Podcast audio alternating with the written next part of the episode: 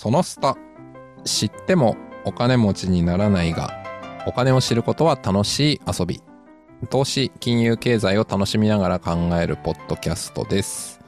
えー語るのは私、まさきと、しげです。はい、この二人でお届けしてまいりますが、今回もなんとゲストに来ていただいております。えーゲストの高取屋明さんです。よろしくお願いします。よろしくお願いします。よろしくお願いします。ありがとうございます。ちょっと、じゃあいきなりんで振って恐縮なんですが、高取屋さん、まあ皆さんご存知かなとは思いますが、軽く自己紹介をいただいてもよろしいでしょうか？はい、えー日本人のサラリーマンで、たまに中東にちょくちょく行ってですね、なぜか、あの、向こうで有名になってしまった、えー高取明と申します。えー最近、私はアラブの王様たちとどのように付き合ってるかという本を出して、ありがたいことになんかこう、いろいろお誘いを受けて、今回もお誘いを受けて出演させていただきました。今日はよろしくお願いいたします。よろしくお願いします。よろしくお願いしますやありがたいですね、本当に。はい。で、えっと、まあ、一応軽くですね、関係性というかお話ししておくと、まあ、あの、僕はですね、えー5年前ぐらいですかね、あの、うんとあるイベントにて、あの、あそこにいる、なんか、ちょっと目立つ服装をされている方は誰なのかなというところから、まあ、その後ですね、ちょろちょろと、なんか、ちょろちょろと。いろんな場でね、お話をするようになりまして、はい。で、まあ、あの、僕は、あの、年齢36なんですけど、まあ、年齢がたまたま一緒だったというのもありますけど、はい。なんか時々、えーご一緒させていただいたりしているという感じなんですけど、しげさんは、あ、そうですね。あの、私は実は、あの、先月ですかね、まさきさんのまあご紹介もあって、高取屋さんと初めてご一緒したと思ったんですけども、こんな奇跡があるんですかね。あの、iPhone 見てたらですね、7年前の写真が出てきまして、2008年前か、2013年の写真が出てきて、そこにですね、あの、高取屋さんが、なんかピースしてる写真が出てきたんですよね。こんなことあるのかと思って、で言ったらまあ共通の、まあ知人友人がいて、その時に多分飲み会があって、で、そこで高取屋さんが、あの、まあ、中東の格好をされてるっていうのが、まあたまたま映って、あそう、です、そうです。あの時実はご一緒してたんだということをですね、気づきまして、あの今伺うと、まさきさんよりも前に我々、私は、そうです。高取屋さんとじゃあ会ってたみいたいな、はい。あの iPhone にね、それが残ってたというね、そんな奇跡がありましたね。びっくりですよねはい、びっくりです。はいありがたいご縁です。はい。うん、いやー、すごいですよね。まさかね、8年も前に会っているとは。はい。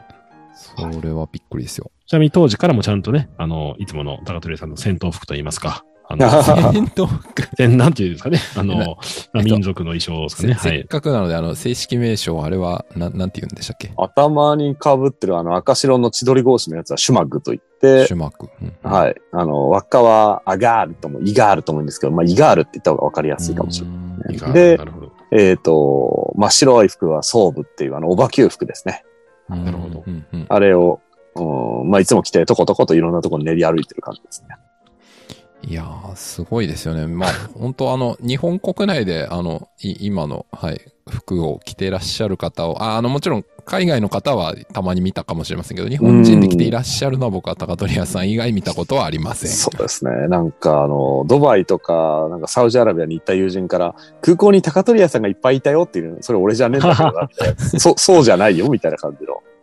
そうなんですよいやー、すごいですよね。はい。といやっぱりねうようなね気。持ちも高ぶる感じですね。やっぱそういう服装の方がっていうか。やっぱモードが変わりますね、間違いなく。ですよね。はい。普通になんか仕事してる時よりかはなんか、あの、話したりなんかパフォーマンスをするというか、はいなんかこう、ちょっと心持ちが変わりますね。ああ、なるほど。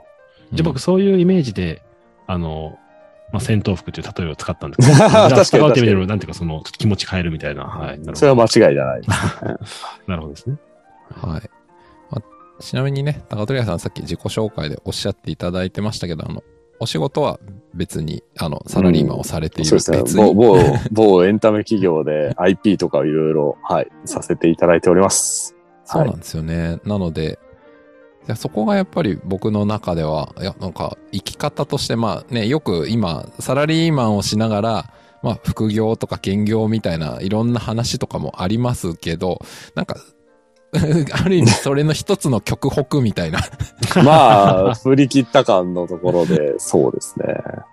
いやー、まあ、ね、でもそこが、まあでもあれなんですよね。もうあの、僕も著書を拝読させていただいたんありがとうですけど。ございます。いや、もう素晴らしい本なんですけど、まあ、あの、それを読むとあれですよね、いかにサラリーマンだった高取屋青年が、あの、中東の、のなんでしょうね、風に包まれていくかみたいなのが分かっていくので、あり、がとうございます。あの確かにリアル感がすごいいいなと思いながら読みました。ありがとうございます。今、あの、ちょっと気づいたんですけども、先ほどはいまさきさんと同い年っていう話があったと思います。で、私、写真8年前っていうことは、当時、高取さん20代の、まあそうですね半ばから。後半ぐらいからもうそういう格好今の、あの、服装を着られて、そういう活動を、あの、社会社員で働きながらやられたっていうことですね。そうですね。7、8年前から、当時メーカーに勤めてた時代からそれやってたわけですね、もかなりそう思うと、20代でね、そういう活動されてるっていうのは結構尖ってますよね、今思うと。はい。う。いや、でもそれがある意味なんか、あの、その、うんこいつ7、8年前からやってたんだっていう証明になるからいいですね。確かにう。そうですね。はい。昨日、今日じゃないですもんね、本当うん、に。確かに。長年やられてるっていうのはそう感じました、写真見て私も。あありがとうございます。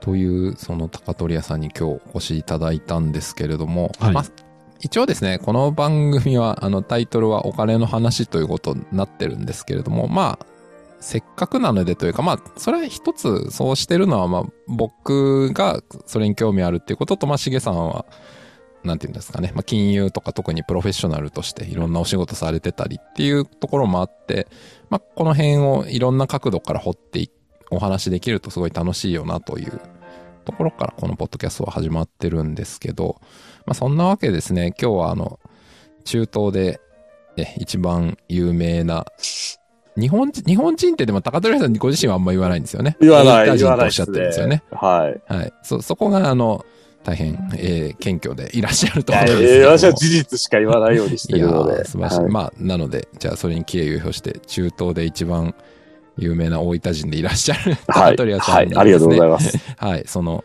まあ、中東の方々って、やっぱその、どういう、なんでしょうね、僕からしたら、どういう金銭感覚を持ってらっしゃるのかみたいなのって、結構率直に興味あったりするんですよね。うんまあ、それって、まあもちろんね、あの、著書にもいろんな、それこそ王族の方でいらっしゃったりとか、いろんな方のお話は出てくるんですけどね、まあスーパーカー乗ってる話とかもあるんですけど、まあまあもちろんいろんな方がいらっしゃるだろうなとは思いつつですね。まあでも、なんでしょう、全体、全体って言っちゃうとあれだな。まあまあ例えば国とか地域とかによってこういう特徴あるよとか、まあこういう共通項あるよみたいな話ってあるんじゃないかなって僕はよ勝手に予想してて、はいまあもしそういうのがあったらお伺いしてみたいなっていう。まあ、まあ、うんこれ例えて言うんだったら、まあ日本人だったらあんまり借金はしないでみんな、もうなるべく貯蓄する人が多いよねとか、まああの投資はやらないで、まあキャッシュレスはちょっとな、みたいな。まあまあそれはあのね、人口比率で高齢者の方が多いからとかもあるかもしれないですけど、まあまあ例えば日本だったらそんな感じだなって僕は思いますけど、中東のって言っちゃうとまあくくりは大きいんですけど、まあまあこういう話あるよみたいなのとかうん。お伺いできたら面白いなと思っておりまあ、ます。まあ、でも、基本的にそんな、なんか特段変わらないというところ、まあ、同じ人間だからっていうところであるんですけど、個人センサー万別という話もしながら、やっぱちょっと面白いのは、うん、意外と、なんだろうな、あの、投資とか、結構積極的にやってるなっていうイメージはありますね。はい。うん。そそれはあのここ個人の方がってこと、まあ個人の方ですね。であと、あの、国家としてという点で言うと、あの、投資庁みたいなものがありまして、投資庁。投資庁。あすのご、要は石油とか天然ガスとか天然資源で稼いだお金を、いかにして運用していくかっていう省庁がありまして、大事ですよね、それは。通称 PIF とか言うんですけどね、いろいろ。うんあの、パブリックインベストメントファンドとファンドとかそういう言い方もするんですが、まあそういうところがあって、あの、お金を運用していって、あの、その利益で、あの、国家運営の足しにしていくっていうのが結構多いですね。うんはい面白いな。で、はい。民間の人も結構あの、なんだろう、投資されてたりとか、その政府系ファンドもあるように、なんか、あの、個々人でそれぞれ投資したりとか、最近よく聞くのは、なんか暗号通貨買ってる友人が結構多いなっていう印象はすごくありますね。ああ、そうなんですね。はい。を買ってますね。なんか暗号通貨のなんかこう上下上げ下げがあるじゃないですか。はい。その度になんかあの、インスタとかツイッターでなんか悲痛な叫び声上げてたりとかしてて、へえ。なんかなんかいくら吹っ飛んだとか言ってなんか悲しみとかこんな感じの投稿とかしてると、あ、買ってるんだな、この人たちとかやっぱ思いますね、やっぱ。あれなんですかね、多分日本の投資で言うと、あの一般人がすると、やっぱり日本の国内株への投資が基本多くて、やっぱりそのはい。アメリカとかなかなか、あのね、ししない、かやったとしても投資しんだかなと思うんですけども、中東の方のいるその株式投資とかっていうのは、やっぱりどっちかというとそのグローバルなところでやるのか、あの、まあ、ちょっとその国内の、あの、はい。中東地域の金融事情がよく分かってはないんですけども、そことなんかイメージあったりしますでしょうか、そうですね。なんか、いろんな、なんか海外の株買ったりとか、証券会社経由でやってる人とかもやっぱいますね、もちろん。なるほど。まあ、やっぱそうですよね、グローバルで投資するって感じなんですね。そうですね。で、なんか、まあ、たまにこれはちょっと特殊なのかもしれませんけど、あの、世界最大とも言えるその、オイルカンパニーのアラムコ、サウジアラムコっていう上場会社が、してましたよね。はい、上場した時の、その株のごく少数を国民にあの分け与えるっていうこともやってましたね。0.0000何株みたいな感じの、なんていうかな、この、すごいなんか細かく刻まれたやつを、はい。なんかこう、サウジ国民全体になんかこう、う売れる？売ってあげてたのかな？いや、あれ配ってたのかな？どっちかな？すみません。ちょっと記憶曖昧になってるんですけど、多分買ったのかな？はい。なんか、サウジ国民が買えるようにっていう、なんか、福利厚生じゃないですけど、なんか、うん、そういうサービスとかやってましたね。0.0何パーとしても、確かサウジアラビア時価総額200兆円超えてるんで、うーん。1%パーで2兆円ですよね。0.1%パーで2000億。ってことは0.01%パーでも200億ですから、あまあ、それよりちっちゃい単位でも結構まあ、大きい金額ですよね、その。うん国民に、国民にく、いや、配ってないかな。多分国民に変える権利を上げたのかな。どっちかだったと思います。すいません。ちょっとそこ、うろ覚えで申し訳ないんですが。うでもはい。まあそういう形でなんかこう、いろんな、あの、そういう特典とかもあったりとか、あの、そうですね。いろんな運用をやったりとか、うん。あと不動産投資やってる人もいますね。あ、はい不動産投資ですね。えまあ一時期問題になってたんですけど、不動産買って、で、そこが開発区になったりとか、あのーなんだろうな、政府買い上げになった時に、なんか高値で買うみたいなのが、あのやっぱあるんですね。その、例えば、日本でいうとこ新幹線とか新しく通るから、その土地の値段が上がるみたいな。ありますよね。そう、開発プロジェクトに入る、区画が入るからみたいな、そういう、あの、なんだ、土地転がしみたいな感じも、ちょっと社会問題にも一時期なってたんですけど、そういうのがあったりもしますね、やっぱり。なるほど。まあ日本もね、バブルが90年代にありましたし、やっぱりそういうのがどこでもあるんですね。はい。うん、なんか今ちょっとふと思ったのは、あの、例えば宗教的背景、まあ例えばちょっと違ってたら訂正していただきたいんですけど、例えばはいはいイスラム教とかって、えっと、何でしたっけ、お金を貸して利子は取っちゃいけないみたいな競技としてありますよね。まあそうですね。通称イスラム金融というやつでは。そうですよね。はい。なんか、そういう競技的な部分で、例えば、まあ、金融というか、まあ、その個人がお金を、まあ、投資なり何かで増やすみたいなことに、その文化的にそれはいかんやろみたいなのってあんまりないんですか？えっと、まあ、うん、なんと言えば言いますか、その、シャリーアっていう、そのまあ生活とか、そのイスラム教徒はどうやって生きるべきかっていう、その規定みたいなものがあるんですね。で、その中でも、その、なんていうかな、こういう形でやればなんとかなるよね、みたいな感じで、あの、ヨーロッパ型のその金融システム、まあヨーロッパとか欧米型の金融システムに合致するような仕組みにうまく組み替えてるっていうのがありますね。だから要は利子じゃなくてこれは手数料ですとか、そう、そういう、まあもちろんその、それが果たして本当に正しいかどうかっていうのは、その、あの、裏回評議会とか、まあ要は宗教者たちがちゃんとこう吟味した上で決めるんですけど、ただ、これは利子ではなくて手数料みたいな感じで、こう、うまくバランスを取る。そういうなんかやり方をやってるのって、実は、なんだかんだ言って、その西洋の、その仕組みの中に、あの、組み込めるような形にはなってます。あーじゃあまあうん、個人であっても、その国家みたいな単位であっても、まあそのお金を使ってお金を増やすっていうこと自体はまあ別にいいんじゃないという。んそう、無理、あの、あくまで、あの、まあ、よく言われるのが、まあ、イスラームはなんか商人の宗教ですみたいな感じのあるので、ただその、なんか取引の中で、その生まれた手数料っていう点だったら OK みたいな感じですよね。ああ。うん。だからね、多分、おおそらく、ちょっと私のかすかな記憶ですけど、やっぱお金がお金を生むっていう多分仕組みは多分あまりよろしくないって考えなんで、お金じゃを通じて一旦なんか別のものに返して。それで手数料とかってなれば、それはあの、多分、そんなに悪くないっていう、多分整理なので、でです一旦多分何かに返すっていう意味で多分不動産とかうん。株とかの方がまだやりやすいかもしれないですね。あの、普通のなんかね、貸し、まあ、融資とかになっちゃうとね、もろ、もろお金を貸してお金儲けるですから、それが、あの、なんか媒介しておっしゃる通り手数料とかそういう確か感じですよね。そうですね。違う、なんか違う形で、あの、なんかこう、うん利子という言葉を使うのは適当ではないですけど、まあ、うはいまく回るようにしてるという。そうじゃなかったら国際金融のなんか中になんか組み込めてないですからね、そもそも。まあそうですよね。そもそもそうですよね。はい。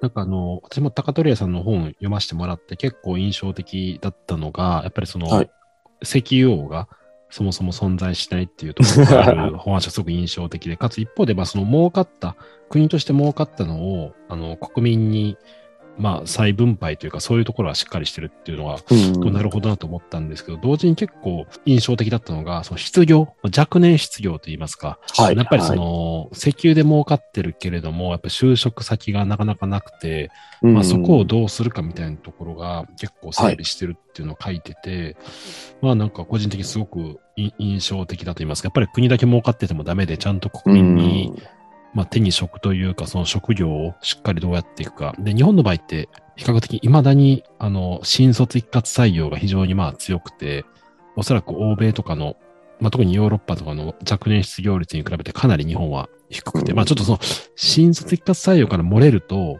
んまあそもそも、なんていうか苦しいみたいな。嫌がれないというか。はいある、そう、その別のね、あの、ダメな、ダメというか、その、厳しい側面はあるんですけど、今のその、あれですかね、お話で言うと、やっぱり今、サウジとしては国として儲かってても、やっぱりその若年失業者含めて、その職業のところが新たにどうビジネスを作っていくかに結構、なんか力入れてるような僕、本読んで印象だったんですけど、そのあたりってどうでしょうか？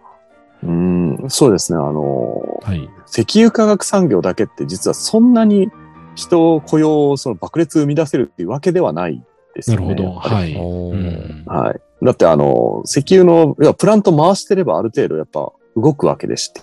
で、むしろそのメーカーとか、そのサービス業とかそっちの方だったらその雇用って結構生まれるんですね、はい普通は。はいところが、あの、そこの部分が今までその産業基盤としてそんなになかったので、はい。石油で稼いだお金で今その国内でいろんなもの、そもそもいろんなものを全部輸入してたんですね。そのオイルで出てきたお金で、すべてなんか食品から電化製品、車、いろんなものを全部輸入してたのを、いや自国でも作れるようにしようよっていうところで、今動いて、その労働力はやっぱ若い人たちでやっていかないといけないよねっていうところの流れで、産業育成に勤しんでるという流れが、一連のこの流れがあるという。あなるほど。だから、国としてね、その、石油事業があるんで、お金がありますっていうだけじゃやっぱダメなんですね。ちゃんと輸入、お金があるから輸入すればいいっていう、全部外製化じゃやっぱりダメで、やっぱ内製化していかないと国として、まあ、人口ピラミッド含めて、うまく次世代につなげられないっていうところなんですねそうなん。ですよね。あそこにやっぱちょっとちょろっと書いたんですけど、やっぱり失業率高くなる若い人いっぱいいるって言って、あま、あ、あぶれちゃった人たちって、大体体制批判とか、なんか行動を起こすんですよね。はいはいはい。あ、そういうリスクもあるんですね。そうなると、そう、そうなると王国転覆じゃないですけど、はい。なんかこう、え、俺たちの政権やばくない？みたいな感じでこう、あの、ね突き上げが来て変わってしまうっていう怖さがあるので、はい。はい。だからそこの部分も備えてるっていうのはあると思います。なるほど。そう思うと国の運営って難しいですね。難しい、舵取り本当難しいと思いますね。しかもあれですもんね、その、さっき僕ちょろっと人口比率、あ年齢構成みたいな話しましたけど、まあ、アラブ諸国の方が、例えば日本とかより全然若いですよね。もう末広がりで、あれ何パーセントだったかな ?35 歳以下の人口が、え、50%以上あるんじゃなかったかな？若い。はい。はい。あ、確かに。ごめん、35歳以下。ごめんなさい。以上だったらおかしいわ。ごめんなさい。はいあ、ごめんなさい、えっと今僕も適当に思っ30、たそう、35歳以下の、その若い人たちが、確か国民の半分近くうん占めてるはずですね。まあ、国とかによりますけど。日本は今平均年齢、全人口は48歳のはずなんですよね。すごいなおー。結構高齢ですよね。だって平均が48歳ですからね。平均48って。で我々まだ若若手なんですよ。あの日本全全体で見れば。我々3人平均より下ですもんね。若、若いですよね。平均より若い、平均いってないんですよね。そう思うとね、あの50%以上が35歳以下ってなると、平均年齢多分相当若いですよね。若いですね、すごく。うんは若い国家ですし、あの、やっぱり人口ボーナス的な観点から見ても、い。はい。若い人がこれからなんかこう挑んでいくっていうところは、なんだろうな、マーケットとしてはまあいいんかな。ただ、それは、働く人がちゃんといて、働く場所がないと機能しないわけですから、はい。確かに。はいそこの部分をやっぱり、あのなんとか、あの、盛り上げていきたい、作っていきたいっていう思いがやっぱ間違いなくあるので、そういう意味では、その国の、あの、タラトリアさんの印象としては、あの、中東の国々のところって、はい。若者に結構活気があるんですかね。多分に日本で言うとね、あの、食男子とかも言われたりとか、あんまりその、うん。ガツガツしてないとか、例えばあまり出世したくないみたいな、考えが、あの、ある程度一部であったりとか、まあ、いろんなね、あの、価値観の多様化がしてるんですけど、結構、なもうそこはなんか、偉くな、まあ、そんなに、あの、なんか日本みたいなブラック企業とは言わ言いませんけど、なんかこう、長時間長い間働いて、なんとかしてキャリアを作っていって、なんか出席競争勝ち残ろうみたいな感じの、そういうなんか動きってのはそんなにないと思いますね。あ、なるほど、なるほど。うん。あの、良くも悪くもその王政王族で成り立ってる国なので、はい。ある程度その、もちろんその、能力とか、その知識とかいろんなものを使って、大臣クラスまでなる人にはいるんですけど、結局一番トップは王族、王侯貴族がな上。にそうにいるので、ある程度天井はあると思いますね。うんテクノラートみたいな感じで大臣までなる方っていうのは実はちらほらいたりとかして。で、純粋なその自国民っていうのはやっぱ優遇されるんですよ、普通の。なんだろう。例えば、他の国から来た、あの、アラブ系とアラブ系のハーフとかって、あの、産油国同士ならいいんですけど、非産油国だったら、例えばシリアとサウジアラビアとか、ヨルダンとカタールとかのハーフってのは、どうしてもちょっと立場が弱いというか、へえ。純粋な、その、国、国、自国民よりかはちょっと、やっぱり出世とか、ポジション争いとかで不利になるので、あ、あるんですね、そういうのが。ありますね。だからその分、能力とか技術をすごい身につけてやるっていう、だから勤勉になっていく傾向もあったりしますね。まあもちろん個人差は大きいですけど。うーん。面白いですね。そういう状況の中で、まあ、今もちろんいろんな方がいらっしゃるし、同じ年齢でもいろんな方はいらっしゃると思うんですけど、なんなんでしょうね。なんかその、例えば、お金はこれに増やした、まあ、例えば所得が増えたり、まあ、何らかの方で増えたりしたら、これにお金使いたいんだよね、みたいなのってあったりするんですか？まあ、傾向として。どうだろう車に使ってる印象すごいありますね。車っすか？車うーん。車とか、あと、意外とまだあの消費の考え方が、経験、日本ってなんかもういい車買って、なんかいい腕時計してとか、そういう感じじゃないじゃないですか。はい。うん綺麗な、まあめちゃくちゃいいハイブランドのやつで全身固めて、うん高級車乗ってとか、そういう分かりやすい感じの部分っていうところは、まだ実は中東ではだいぶ受け入れられてて、もちろんそうじゃない。人もいるんですけどね。製品、えー金持ちながら製品な方もいらっしゃいますけど。うんそういうなんか、分かりやすさを結構出してる感はちょっとありますね。うん。はあ、じゃあ、まあ、スポーツカーとか、まあ、典型的な。そうですね。まああとは立派なお家に住む。まあ、あの、結婚するときによくこう、旦那様側が用意するものに、良い車、良い住居、良い家具、一式を揃えて、奥様を迎えるみたいなことを、まあ、やる地域もあるので、そこでなんかいいものをどれだけ揃えられるかが男の器が問われるっていうところもあったりします。なるほど。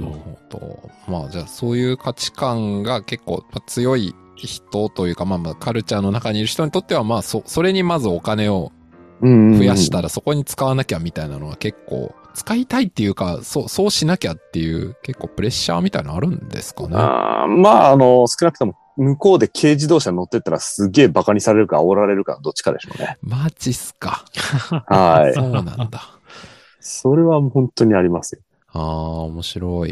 車で言うと、あの、確か本にも書かれてましたけど、あの、トヨタの、あの、はいお話が本にありましたけど、結構日本車とかは中東の国では存在感ある感じなんですか？そうですね。あの、トヨタ車はまだまだ強いですね。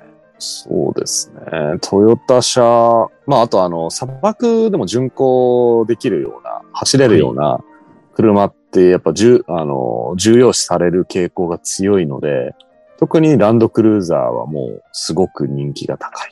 ランドクルーザーですね。はい。やっぱり、砂漠走れるっていうのが一つの。で、あの、なんだろうな。あの、まあ、最近は郊外でしかないんですけど、なんかランドクルーザーとか、なんか車を砂漠の傾斜、思いっきり傾斜角のところに走らせて転がりながらはい。運転させる遊びみたいなものもありますからね。ね、え、どうですか？豪転がりながら。転が、このぐるぐる転がってますよ。こう、傾斜角でこう、ね、あの、回ってそのままひっくり返ったりとか、あの、ぐるぐる転がったりとかするっていうのもありますし。危なくないですか、それ。まあでもみんな若い人はよくやってたりするっていうのはありますし。あとは、最近はもう禁止されて少ないですけど、昔サウジドリフトって言って、あの、めちゃくちゃ激しいドリフトをするっていう遊びもすごい流行ってましたね。面白。あれなんですかねなんか今聞いてると、なんかそのまあ車とかもそうですけど、その流行ってたこともやっぱなんか年齢が若いっていうか、あの、10代後半から20代前半ぐらいまでの人が、まあ、どこの国でも、多分アメリカでも日本でもヨーロッパとかでも、若年層ってやっぱこう激しい遊び好きじゃないですか。うん、うん、好きですね、好き大です、人になるにつれてあんましなくなっていくじゃないですか。まあまあまあ、だんだんそういうことをやる年でもないよなって言うと丸くなってくんで、はい。っていうね、なってくんで、やっぱそれで言うと若いっていうさっきの話と繋がるなって思いました。若いですね。でもあ若いがゆえにそういうふうになるんでしょうね。それはちょっと思います。はい。うんもうそういったね、車とか、あの、まあ、洋服とかブランド志向というところがまだ、あの、価値観として結構、うん大きいとしたときに、やっぱりお金を増やしたい、だから投資をして、ガンガンお金を増やしていくんだっていうようなモチベーションは、もちろん人によると思うんですけども、やっぱりそういったハイブランドで固めるような人たちは結構大きい感じなんですかね、考えとしては。そうですね。暗号通貨やるぐらいですもんね。それで一喜一憂するぐらいですから。やってますね。はい。なるほど。そうなんですね。うーん、まあなんか、どうなんでしょうね。えっ、と、例えばその、仕事で得られる年収みたいのと、その、その投資とかで得られるあれのバランスみたいなのって、バランスは圧倒的にやっぱ働いてるところの給料の方が圧倒的に多いと思いますよ。やっぱり。やっぱ給料多いんですか？わかんう。んいや、給料が多いというか、まあ根本的な話なんですけど、所得税がないっていうところでしょうかね。知らなかった。所得税がないですね。中東の一部の産油、特に産油国で見られるんですけど、所得税がかからない。ついでに言うと3、4年ぐらい、まあ3年前か、は消費税なかったんですよね。むしろ今あるんですね。今あります。ここ最近出てきて、で、コロナで値上がりし、あの、上がりましたね。15%だったかな、サウジアラビアだったらあれ、。日本より上。日本、一気に抜きましたね、日本を。そう、ご 5%, から急に15%いったんじゃなかったかな、確か。すごいな。5%だったかな何パーだったかなでもバーンって跳ね上がったんですよね。はい。あの、なんだ、付加価値税っていう、通称 VAT、バットって言うんですよね。VAT ですねはいはいはい。そっちが、そうです。それが入ってきて、はい。まあ、ある意味これ、内出の小槌みたいなもんですからね。はい。まあ、そのあたりね、あの、まあ、日本の場合は当然、あの、選挙を通じて、そういうふうな消費税上げるかどうかって決まりますけど、まあ、それはもうそうですね。国が言ったらそうなりますっていう、そういう仕組みなんですね、なんだっけ、基本的2000 2018年に5%、2020年にコロナっていう理由もあって15%にバーンって跳ね上がった。なりですか？いきなり跳ね上がったっていう。まあコロナが理由だったってのも一つあるんですけど、はい。ちょっと問題なのは、この前財務省のと大臣かな、なんか偉い人が言ってたのは、あの、ごめん、コロナだったけど、このままで行くわ、みたいな感じになって。そう、税率がそのままになってるんですよ。だから、徐々にそうやってこう、所得税とかいろんなその税率が増えてきたときに、またちょっとぐるっと戻ると、あの、代表なくして課税なしみたいな感じにならん、なっちゃうかもしれないねっていう別のラインの怖さがまた出てくるので。そうです。だから、またその王国の存在意義が問われるって形になりかねないので、そこの税金の取り方とかそのバランスについても、実はあのかなり問題になってて、例えばあの、あの、アラブ首長国連邦のドバイとかだとお酒とか飲めたりするんですけど、あの、はい酒税率がめちゃくちゃ高かったりするんですよ。へえ。うん。100%確か超えてたはずで、酒税は。はい。そうなんです。だからそういう、なんか罪のタックス、あ罪の税金、シンタックスって言うんでしたっけ？はい。とかそういうのとかにどんどんお金を貸してたりとか。なんか僕、久々に代表なくして課税なしの言葉が聞きましたけど、なんかこれちょっとアメリカ歴史で習ったような気がするな、それっていう。まあまあまあ。アメリカの独立戦争の時のあれですよね。イギリスに対する、ね、代表がないのか課税してくるっていう。はい。僕今、今、あの、そう言いながら Google で調べましたけど、なんか懐かしいなって 思いながら、なるほどと。まあそうならざるを、まあそうなってくるかもしれないっていうところの怖さがあるので、うん。そうなんですよね。だからそこの税金の取り方とか貸せ方っていうのはやっぱちょっと、あの、まあ例えばタバコとかお酒とかそっちの方にどんどんか貸していくと同時に普通の消費税とかも導入したりとかしてるので、はい。そうなんですよね。そこの部分のバランスの取り方、うん、舵取りもまた同時に問われてるというところがあります。これ、もしご存知だったら教えていただきたいんですけれども、はい例えば日本で言うと、まあ言うてその税金の透明性とかはあるじゃないですか。予算こんだけで、んあの、これだけお金使います。で、このためにだから税収これで使いますとかっていうのが、は一応な可視化されてると思うんですけど、はい。そう中東の国とかその辺はもうなんか結構ブラックボックスな感じなんですか？それともなんかある程度国民まで一応情報と知ってるっていう。いくら入っていくら出たっていうところのその詳細なやつが出てるかっていうと、はい。うん、なんか他歳入とかそういう部分のところはあるかもしれませんけど、はい。うん、そこの省庁、省庁の予算とかも確か出るはずなんですよ。だそれ、それと同時に、その、あの、王政、なんかと皇太子府とかなんかその王族のその費用とかもやっぱあるので、うん、そこの部分のなんか細かい内訳とかは多分出てないんじゃないですかね。聞いたことがないですね、そ出。出さない方が多分都合 都合がいいですしね。多分国とうしても。ん、まあそこは、うん、そこを全部、てか、それどころか、あの、なんだろうな、あの、合弁を日本企業とかと組んだりするじゃないですか。はい。その時になんか BSPL、CF とか、あの、要は、貸借対照表とか、あの、そういうの見せてくれって言ってもなんか、いや、なんでそんなん見せなきゃいけないの？みたいな感じの、そうそうそう。なんで、そう、なんで見せなきゃいけないの？みたいな、そういう、あの、なんかやりとりとかあるぐらい、損益計算書なんで見せなきゃいけないの？とかそういうのもあったりする。なるほど。まあ、だから、アカウンタビリティというか説明責任みたいなところに対しては多分そんなに意識がないっていうところなんですかね。おうん。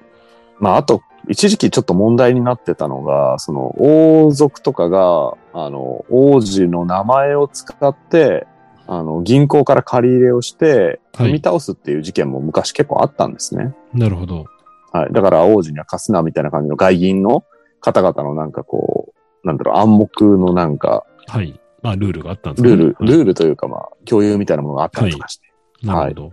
これなんか、そういう意味で今、なんか伺ってて、ちょっともう一点伺いたいなと思ったのが、この本でも読んで、あの、書かれてたと思うんですけども、結構はいその、メール詐欺みたいなのが多いみたいな感じでは 書かれてるじゃないですか。い、はい。で、最初ね、高取屋さんもそういうメール来て、これ本当に大丈夫かなみたいな感じで、あの、いろいろ調べて、まあ、ドメインとか調べて大丈夫だろうだっていうところで、はいはいはいだってことですけど、これ詐欺やってる人は、これだ誰がやってるんですか？その中東の人たちがやってるのか、全然関係ない人たちが中東の名前を借りてやってるのかっていうのが、そうですね。いや、両方のパターンが考えられると思います。本当にアアラブの方がやってるケースもあれば、その、例えばインドとかエジプトとかの周辺国の人が、その、アラブの金満のなんかとある人からこういうお誘いが来ましたっていうのを装ってやるタイプもあります、ああ、そっちもあるんですね。あります、あります。はい。ああ、するとね、中東の人たちにとってはただの迷惑ですけど、まあ、金持ち税みたいな感じでどうしても、そういう人が寄っちゃうっていう感じですね、そうですねそうですね。まあ、そ、そういうなんかいろんな、うん、ものがありますね。はいろんなお金事情があって、非常に興味深いですね。い。いやー、面白いなじゃあなんかいろいろバーって聞いちゃったんですけど、とりあえずあの、ほいほいいい感じのお時間になってきたので、あ今回は一旦じゃあここで一旦ここまでということで、また続きは次回お伺いしたいと思います。では、はいありがとうございました。ありがとうございました。ありがとうございました。